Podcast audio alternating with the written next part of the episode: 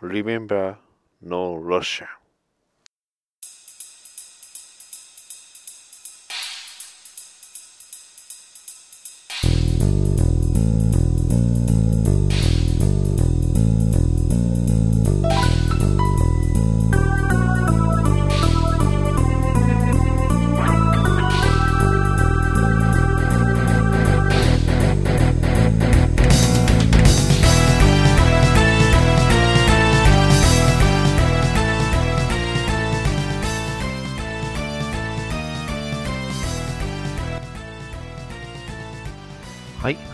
ました。バッドダディモビル放送局。この番組は、アメコミを中心に僕の好きなものを語るネットラジオです。バッドダディモービル放送局第26回となります。はい。なんとこれ、えー実は収録をとあるイベントのすぐ後にやってるんですが、ね、あのとあるイベントというのは、まあ YouTube 番組、マーベルピックアップラジオさんとツイキャスでね、コラボをやりまして、えーそちらの方が、ま、終わった時に撮っておりますと。いやー、ツイッターにも書きましたけど、本当ね、夢みたいな時時間でしたね。楽しかった。いやー、本当ね、あの、マーベルの方とね、を中心にやってはる方とどれぐらい話ができるかなってちょっと心配ではあったんですが、いやいやいや、まあ、あの、徳永ラベイさんという、あの、アメコミカフェバー大阪にあるね、えークロスオーバーさんの、えーオーナーさんが一緒に入ってくれたんでね、まあ、さらにね、えー DC の話もできましたし、マーベルの話や、えー最近の映画の話っていうのもたくさんできました。いやー、半分ぐらいね、え実はね、夢変わっちゃってるんですよね。まあ、あのそれはね、えーあえては言わないんですけど、まあ、あの最初のコラボのね、初めの方に、ちょっと実は、とある方々も入ってはって、えーまあ、その方々とね、ラジオ、えー収録一緒に呼ばれるっていうのが僕のこの、まあ、ポッドキャストアメコミポッドキャストをやる上での、ま、夢ということで掲げてたんですが、まあ、それがちょっとだけつま、先1本分だけ足1歩だけ届いたということになりますので非常に嬉しかったです本当にねいや あの放送でも言ったんですけど、本当ね、アメコミ好きでよかったというか、まあ、あのこのね、えーバッドダディモビル放送局やっててよかったなって。いや、こうやってね、好きなことを配信するって、うん大事ですね。まあ、あの、もしね、えーこれをね、聞いている、特に DC を、すごく、すごく DC に詳しい方は、是非ね、えー DC ピックアップラジオをやっていただいた。やっていただきたいと 思いますので、はい。最後の最後で他力本願の上で噛んじゃうっていうね。はい。まあ、あの、そんな感じです。えーまあ、今回ね、え ーおそらくマーベルのピックアップラジオさんとのコラボを聞いてくださった方も、今回の回からね、えー最新回ということで聞いてくださる方もおられると思うんですが、えー申し訳ございません。今回アメコミの話じゃないです。えー今回お送りしますのは、第26回 Call of Duty Modern Warfare 2となります。はい。それではよろしくお願いします。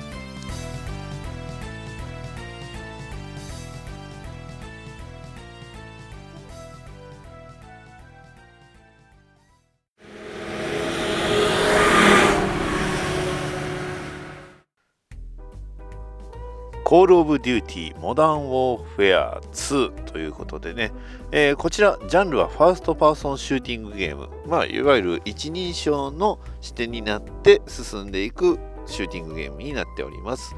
対応機種は Xbox 360、PS3、Windows ということで、えーこれ実は僕、一度 Windows 版を、えーまあ、パッケージで購入しまして、えーまあ、プレイは一度していたのですが、まあ、そこからね、あのーまあ、そのパッケージ自体がちょっと実家の方にありましたので、まあ、あの PS3 版が、あのーゲオで、えーゴールデンウィークセールということで99円だったんでね、えーついつい買ってしまったということです。えー発売元はアクティビジョン。えー、日本では、えー、スクエア・エニックスがやっております。コール・オブ・デューティーシリーズということでね、まあ、モダン・ウォーフェア2っていうふうには言うてるんですけど、もともとは、えー、こちら、コール・オブ・デューティー4、えー、モダン・ウォーフェアというね、作品があったのですが、まあ、その作品の、えー、まあ、直接の続編ということでね、えー、まあタイ、まあえー、シリーズとしては、えー、いくつ目になるのかな。まあ、結構、あの長く続いている作品にはなっております。まあ、あのモダン・ウォーフェアということでね、いわゆるあの現代戦を、えー、意識した、まあ、作品になっておりまして、実際にね、えー、実在する銃、兵器や、えー、ちょっとね、近未来風なのかな。このモダン・ウォーフェア2に関しては、ほとんど近未来のえー、装備っていうのはないんですが、まあ、基本的にはあの現実に存在する武器、武装であったり技術っていうのが、まあ、ふんだんにね、えー、盛り込まれた、作品になっておりますと。はい。まあ、とにかく、まあ、今回ね、この話を なぜするようになったかっていうのは、まあ、今言ったあのゴールデンウィークの,、まあ、あのセールで安かったっていうのはあったんですが、まあ、とにかくこのコール・オブ・デューティー・モダン・ウォーフェアっていうのはすごくストーリーが実にあの、まあ、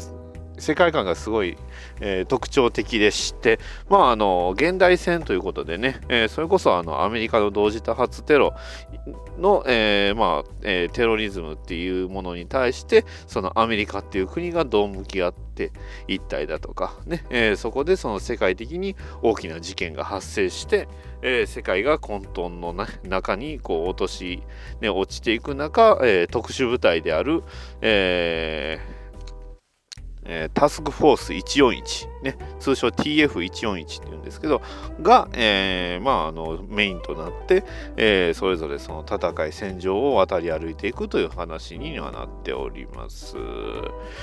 まあね、えー、2010、まあ、ストーリーとしてはね、2011年の時に、えー、もうコール・オブ・デューティー・モダン・ウォーウェアが、まああの舞台となりまして、コール・オブ・デューティ・モダン・ウォーウェア2の舞台は2016年ということでね、えー、こちらの発売したのが2009年ですので、まあ、言ってしまえば未来なんですけど、結構ね、何ていうんですか、2016年って去年の話ですよね。だから去年を、まああのまあ、意識したっていうことで、まあ、ちょっと未来なんですけどね、うん。まあ、いろんなねあの主要人物っていうのが出てきまして特に、あの主人公が何人もいます。要はファーストパーソンシューティングってあの自分が主人公の視点になるんですけどそんなね主人公の視点になりつつも、えー、いろんなキャラクターを演じるっていうのが、まあ、この、えー、作品の魅力の一つです。まず、えー、一番最初に、えーと、まあ、特にメインでね、えー、扱うのはゲイリー・ローチ・サンダーソンというキャラクターです。まあよくね、えー、ローチ、ローチって言われるんですけども、これローチっていわゆるコックローチ、ゴキブリの略ですよね。まああのー、いろいろね、えー、走ったり、えー、まあ、ちょこまかちょこまか動くことが多々あるので、まあ、ローチって言われてるのかなとはね、思うんですが、えー、まあ、そんなキャラクターを使ったりだとか、あとは、えー、ジョン・ソープ・マクタビッシュっていうね、あの基本的にはローチの、あのローチっていうね、まあ、主人公の上官なんですけど、この、えー、まあ、通称ソープって言われてるんですけど、そのソープ、すごい変な名前ですよね。えー、ソープ、実はこの方、えー、コール・オブ・デューティー・モダン・ウォーフェア、えー、コール・オブ・デューティー4かのモダン・ウォーフェアの主人公なんですよね。えー、この、えー、ソープっていうのが結構いろんな、えー、コール・オブ・デューティーシリーズの中でもたくさんあの活躍されてるっていうキャ,、えー、キャラクターなので、まあ、このキャラクターも操作することができますと。あとはあの、まあ、ちょっとねこれ番あの操作することはできないキャラクターなんですけどゴーストというキャラクターがいます。えー、このゴーストもこのタスクフォース141っていう特殊部隊の、えー、まあ、キャラクターなんですが、あのー、まあ、バラクラバっていわゆる、あのマスクですね。マスクつけてでサングラそのマスクのデザインが骸骨。であのサングラスつけてるっていうね、えー、キャラクターなんですがこのキャラクターがすごく人気のあるキャラクターでして、えー、コール・オブ・デューティー・モダン・ウォーウェア2にスピンオフ漫画っていうのがありましてこのね、えー、ゴーストが、えー、主人公になってる作、えー、まあコミックも存在しております。はい、えー、あとはそうですね、えー、まあ主要なキャラクターとしては、えー、ジョン・プライスっていうね、えー、プライスっていう、えーまあ、結構なあのダンディーなおじ様がいるんですが、まあ、そのダンディーなおじさんも、まあ、メインのキャラクターになっております。はい。でまああの基本的には今ね、えー、ずっと喋っているタスクフォース141っていうね、えー、アメリカの特殊部隊の、えー、まあえー、一員になってこう世界中をこう渡り歩くわけなんですが、まあ、それと同時にアメリカの国内の中でも戦うことがありますと、えー、その時操作するキャラクターが、えー、アメリカ陸軍第75レンジャー連隊の、えー、ジョセフ・アレンというねあのキャラクターを使って、えーまあ、戦っていくんですがまあ、ここね、えー、ちょっとこの作品の特徴の一つとして、実はね、あの、スクエアエニックスさんから出てはいるんですが、誤訳が多い、すごい誤訳が多いんですよ。まあ、特にこのね、あの、ジョセフ・アレンのね、えー、階級がすごい誤訳が多くて、あの、ゲームのね、表示では二等兵になってるんですけど、実際その英語の方であの表記されているのは、えー、プライベートファーストクラスっていうんですね。えー、このこれどういう意味かってあのいわゆる上等兵です。ね、あの二等兵は、まあ、同じくあの、えー、プライベートファーストクラスはクラスなんですが、あの略称があの二等兵の場合はあの PB PVT っていうふうに言われまして、あの階級書ついてないんですけど、こちらはあの、まあ、操作キャラクターとかよく見ると、えー、略称が PFC って言われてて、で、えー、上等兵の、アメリカ陸軍の上等兵のあの階級書がついてるんですよね。だから結局、あのまあ、確かに英語そのままね、訳すとプライベートファーストクラスなんで、あの二等兵でも間違っちゃいないんですが、ただ、あのまあ、よくよく見ると、あのちゃうよねって。あで、すいません。あの、二等兵はただのプライベートですね。プライベートね。えー、プライベートファーストクラスが、まあ、上等兵ということなんですね。えー、だから、まあ、あのそういうね、えー、のずっと二等兵を操作してるのかと思ったらそういうわけじゃないです。えー、ジョセフ・アレン君は、え、上等兵ですね。まあ、そんなジョセフ・アレンさん君を、まあ、あの扱って、えーまあ、いろいろ活躍するという、えーまあ、ストーリーになっております。まあ、あと、えー、このね、コール・オブ・デューティー・モダン・ウォーウェアを語る上で、絶対にね、あの、欠かせないキャラクターが1人おりまして、えー、そのキャラクターがこの、えー、ウラジミール・ R・ マカロフというね、マカロフっていうキャラクター。あの、この方、まあ、ロシア、あのー、まあ、今回ね、えー、コール・オブ・デューティー、モダン・ウォーェア2の相手はあのロシアを相手するんですがただのロシアじゃなくてロシア超国家主義派っていうね、えー、そういう、あのー、まあ、そういうその架空の存在になっております。で、えー、そんなマカオフっていうのはそのねロシア超国家主義派の中で、まあ、非常にあのー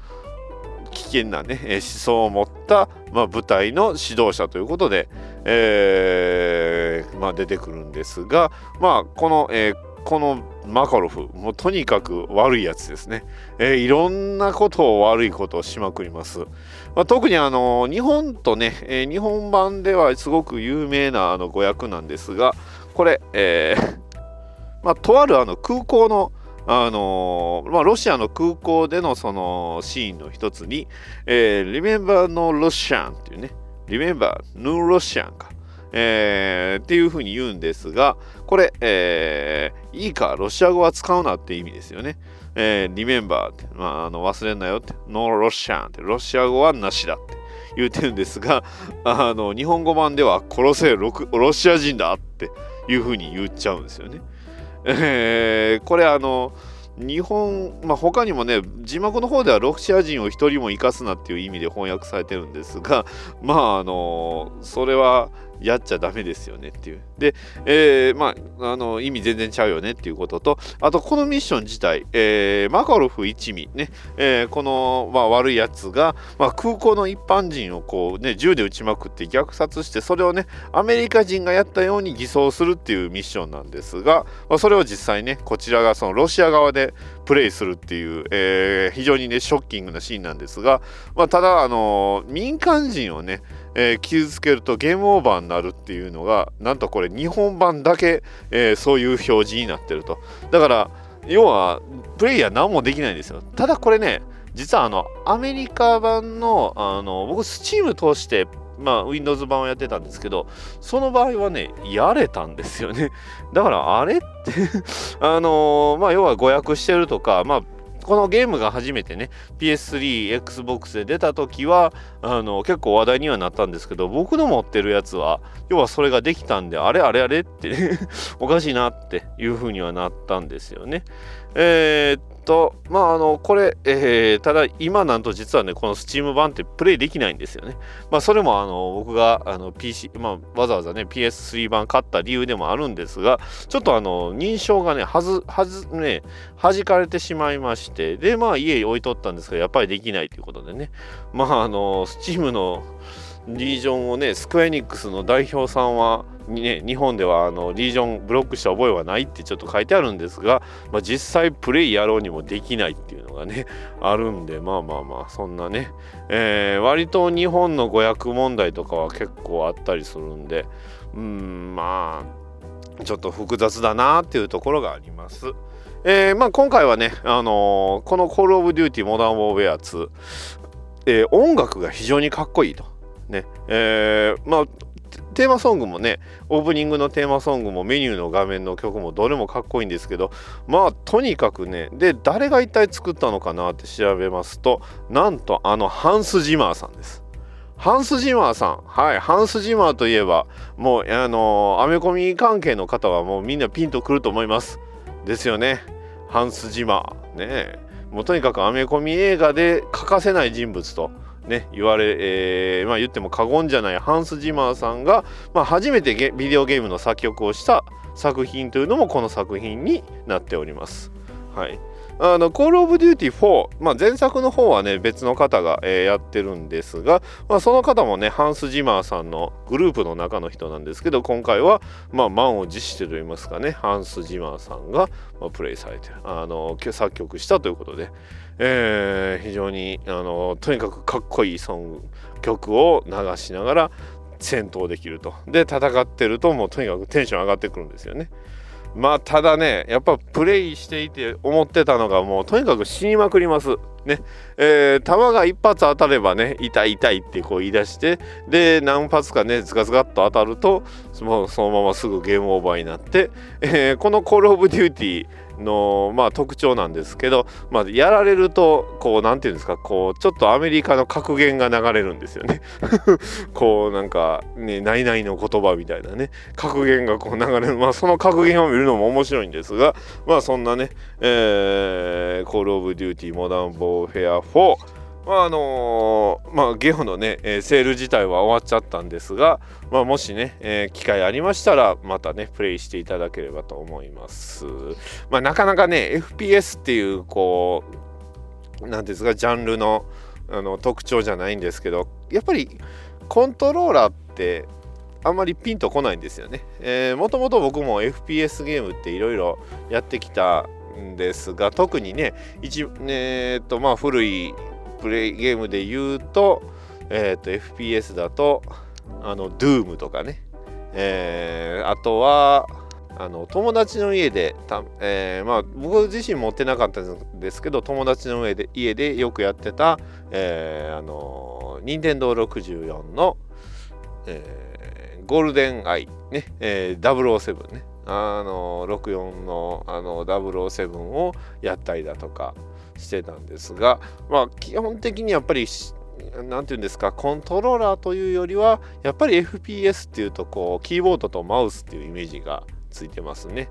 えー、特に僕の、えー、好きな FPS いっぱいあるんですけど、まあ、よくプレイしたといえば、えー、ハーフライフ2っていうね作品だとかあとはあのー、まあ、ウクライナのゲームなんですけどス,、えー、ストーカーストーカーね、えー、LKER ねストーカースタルカー、ストーカーっていうね、えー、ゲームもあるんですがあのー、まあ他にもねいろんなゲームあるんですけど、まあ、今回ねまあ、コントローラーでちょっとやってみようということで、まあ、プレステ3なんでね、どうなのかなと思ったら、まあ、意外とやれると言いますか、しっかりとその、なんていうんですか、照準もつけれるし、まあ、あの、なんかアシストがついてるんでしょうね。あのー、アシストのおかげで、こう、ヘッドショットも割とスカンとできたりしますんでね。まあただここからねマルチプレイしてこう対戦までっていうと割と難しいのかなってそこまでまあやるというよりは、まあ、僕はこのコール・オブ・デューティーシリーズはストーリーが結構好きなんでね。あの他にもコール・オブ・デューティーシリーズって、えー、たくさんあります。えー、あとはね、えー、ブラック・オプスっていう作品だとか、ブラック・オプス2、ね、あとはコール・オブ・デューティー・モダン・ウォーウェア3とかね、えー、そういった作品も多々あります。ただ、まあ、ちょっとね、僕がコール・オブ・デューティー関係で一番おすすめさせ、ね、したいのは、えー、コール・オブ・デューティー・ワールド・アット・ウォーなんですよね。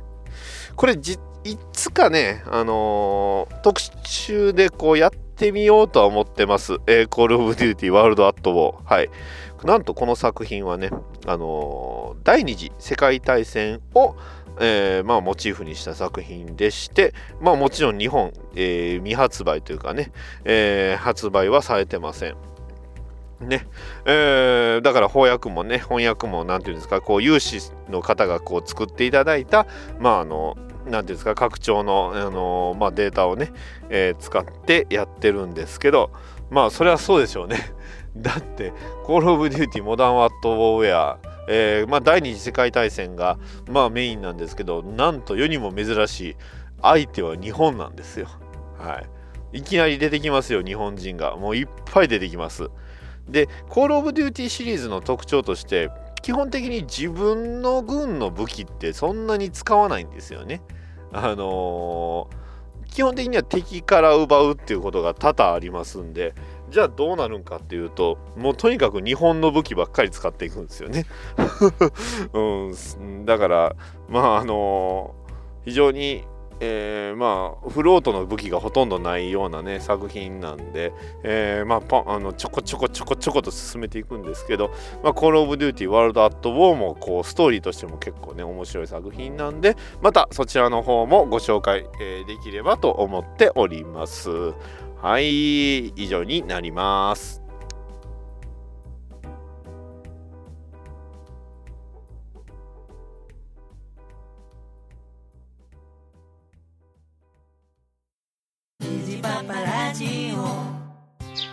さあ今日も水やりしよっかの父上。はいはい。みんな元気よく咲き誇っております。おそうか。咲いてる夫の話が聞きたいぞ。おお話ししましょうかね。水場も不倫するであ不倫何何何夜夜ですかもううるさいうるさいもう出荷出荷出荷もうお前ら出荷虹パパラジオ聞いてくださいはいそれでは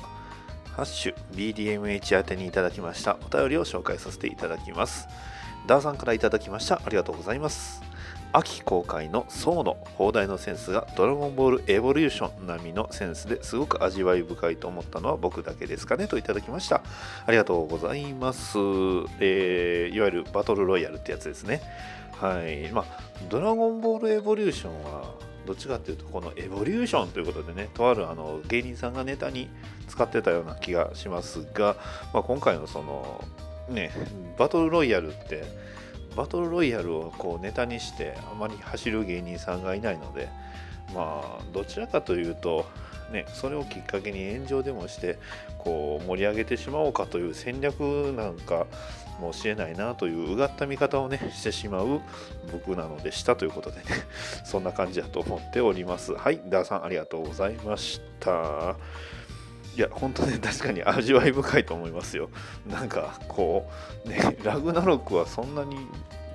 マイナーな単語じゃないだろうって思わんこともないんですかけどまあねとにかくやっぱり映画って見てもらってなんぼかなとは思うんでね、えー、きっかけにね、えー、見ていただければなと思います。はい、えー、続きまして、コロさんからいただきました。はい、そうっす。やっぱりついに来ましたね。はい。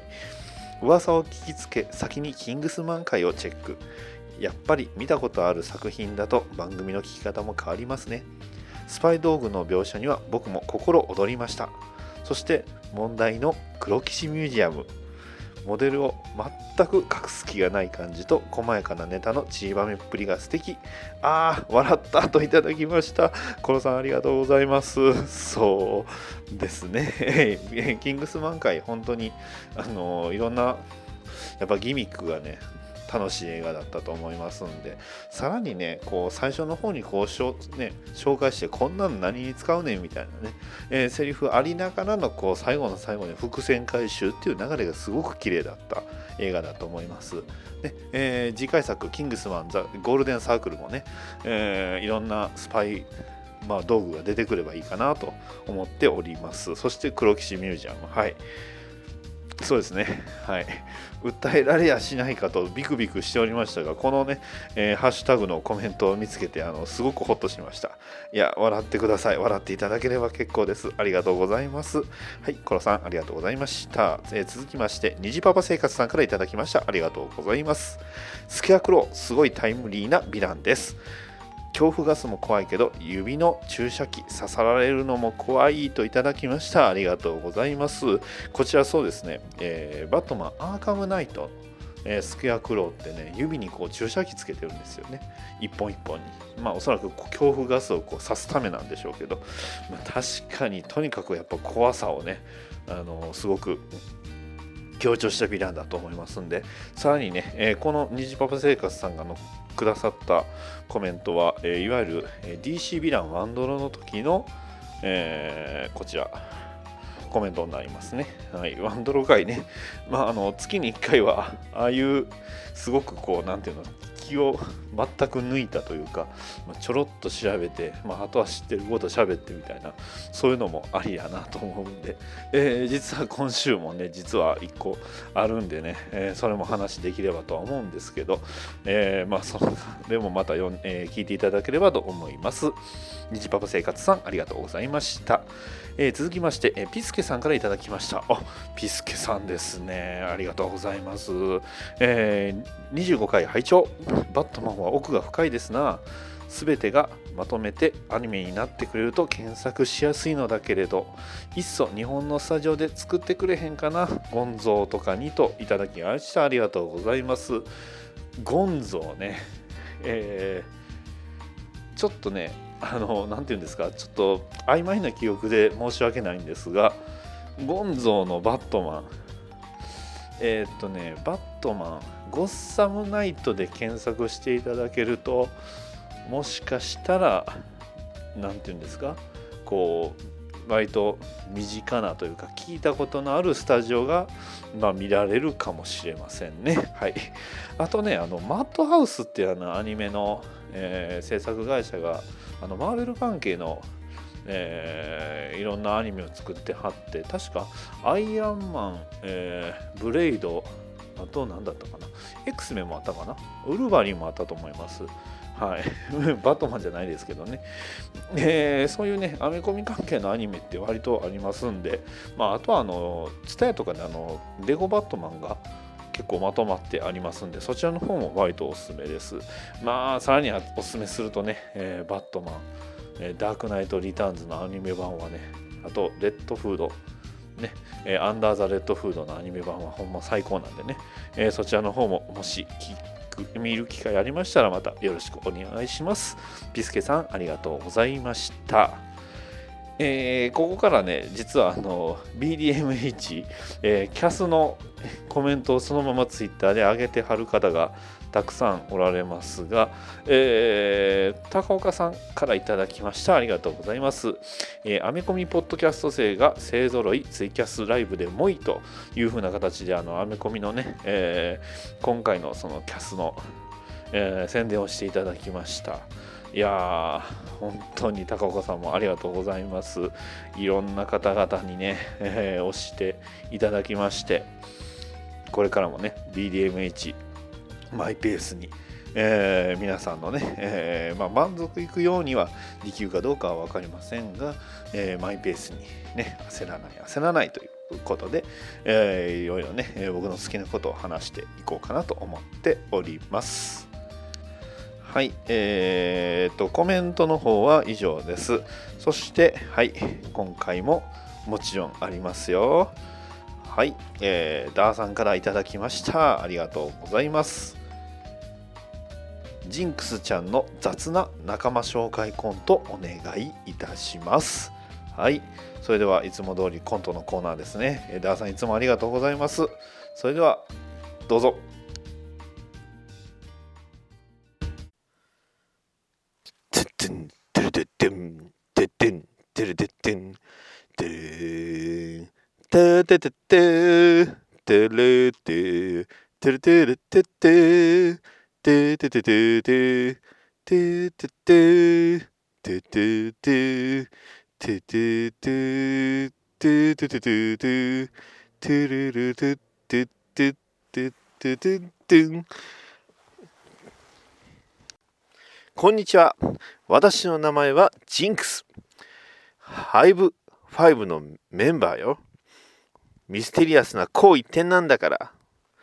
私の能力は相手に呪いをかけて自滅させる光線を発射することちょっとタイタンズのサイボーグが気になってるけどでも私みたいな女がリーダーじゃないとハイブ5の連中はまとまらないわ。おお、俺の名前はマンモス。ハイブ5のメンバーだ。もともとデスストロークのエージェントだったんだが、俺はミュータントだぜ。略奪だってお手のもんさ。だが、お菓子はしっかり金を払って買うんだぜ。キレイ私の名前はプライベートハイブ。ハイブ5のメンバーだ。私の特徴といえば、左腕に盾がついているんだが、だが私は決してジンハイブ5アッセンブルなんて言わないぜ。お待ちどビリー・ヌメラスだ。俺の能力は体を無限に分身させる能力なんだぜ。俺の能力だったらどんな敵でもあっという間に囲んじゃうんだぜ。でもきっとフラッシュだけは勘弁な。私たちハイブ5は今日もタイタンズと戦ってるわ。いつみんな私たちを応援してね。あと、できればティーンタイタンズのディスクを劇場版含めて全部ディスク化して、で、日本で翻訳して売ってほしいわね。ててんてん、たらたたたたん、たんたたらんたん、たんたたん、たらら、たららら、たたたたたん、たらたたたんたんたんたたんたん、たらたたんたんたんたんたたんたん。ワン、ツー、スリー。お山かげ。アム娘とマニアックに遊ぶよゲームにお菓子に似て変な動物少数派でも胸を張ってお届けします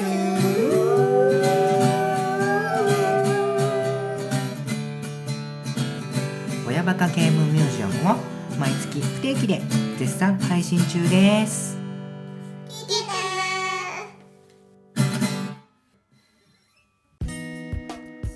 はい、いかがだったでしょうか？バッドダディモビル放送局第26回コールオブデューティーモダンウォーウェア2はい。まあなんていうんですか？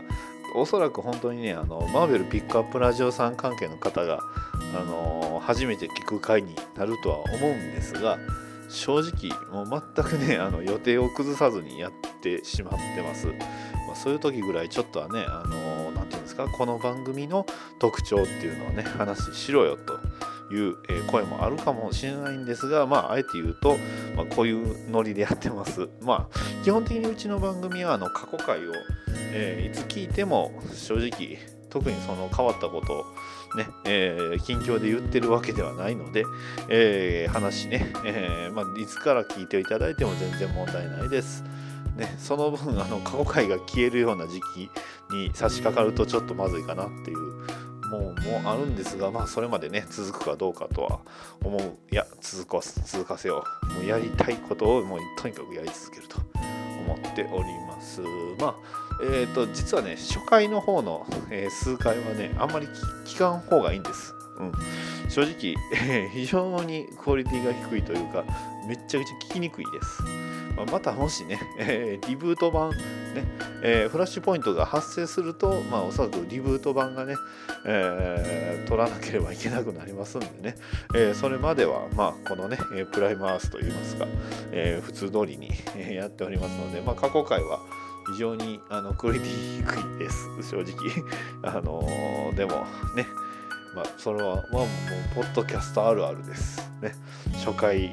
1回2回はひどいっていうね、えー飛んでるのは実はあのーちょっとね収録環境が全く違うというかブログが違うので、まあ、データを完全にほぼロストしてしまってるっていう状態なんで、まあ、それはまたそれでね、えー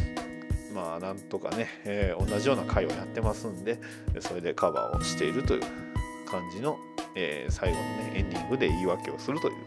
そんな感じでございます。はい。えー、バトダディモビル放送局ではお便りを募集しております。えー、ツイッターのハッシュタグ、ハッシュ BDMH、もしくはツイッターの DM、もしくは、えー Gmail アドレス、BATDD、えー DBAT、DADDY、MOBIE、かな？なんかおかしいな。えー、アットマーク Gmail.com。まあ、まあ、バトダディモビル、アットマーク Gmail.com になりますので、えーそちらの方にいただければ、あと、えー、ポッドキャストのあのレビューの方も、えーお待ちしております。はい。えーあとね、今回、えーコラボで参加させていただきました、えーマーベルピックアップラジオさん。こちらの YouTube で配信しております。えーマーベルピックアップラジオと検索していただければあの出てきますんで他にもねなんとこう1分で教えてくれる、えーマーベルのキャラクターとかね、えーいろんな楽しい動画がいっぱいありますんで、えー非常に楽しみ時間をお過ごしください。えー、Twitter はバックグラウンド配信ができないだっていやいやサファリで開きゃできるんですよ。ね、そういう聞き方もあります。あの全然あの画像なしのあの映像だけで全く楽しめますんで、そういう楽しみ方もできるかと思います。あと、えー同じくね、コラボで、えーやらさせていただきました、えークロスオーバーさん、えーアメリ、えーまあ、アメコミカフェバーということで、大阪の、本当ね、えー大阪のあの心斎橋の近く、えー日本橋付近、心斎橋近くで、えーやっておりますので、そちらもね、あの特にアメコミ関連のね、えーキャラクターが好きな方、まあ、コミックが好きな方にとっては本当に最高のね天国のような場所ですのでね、えーそこに行くとね何かをやりたくなる、ねえー僕もそこに行ってこのねバトダディモビル放送局を、ねえーやろうというきっかけに、ね、大きい力大きいきっかけの一つになりましたので、えーそちらの方ももしね足運んでいただければと思います。はい、えーそれでは、えーバトダディモビル放送局第26回以上です、えご清聴ありがとうございました。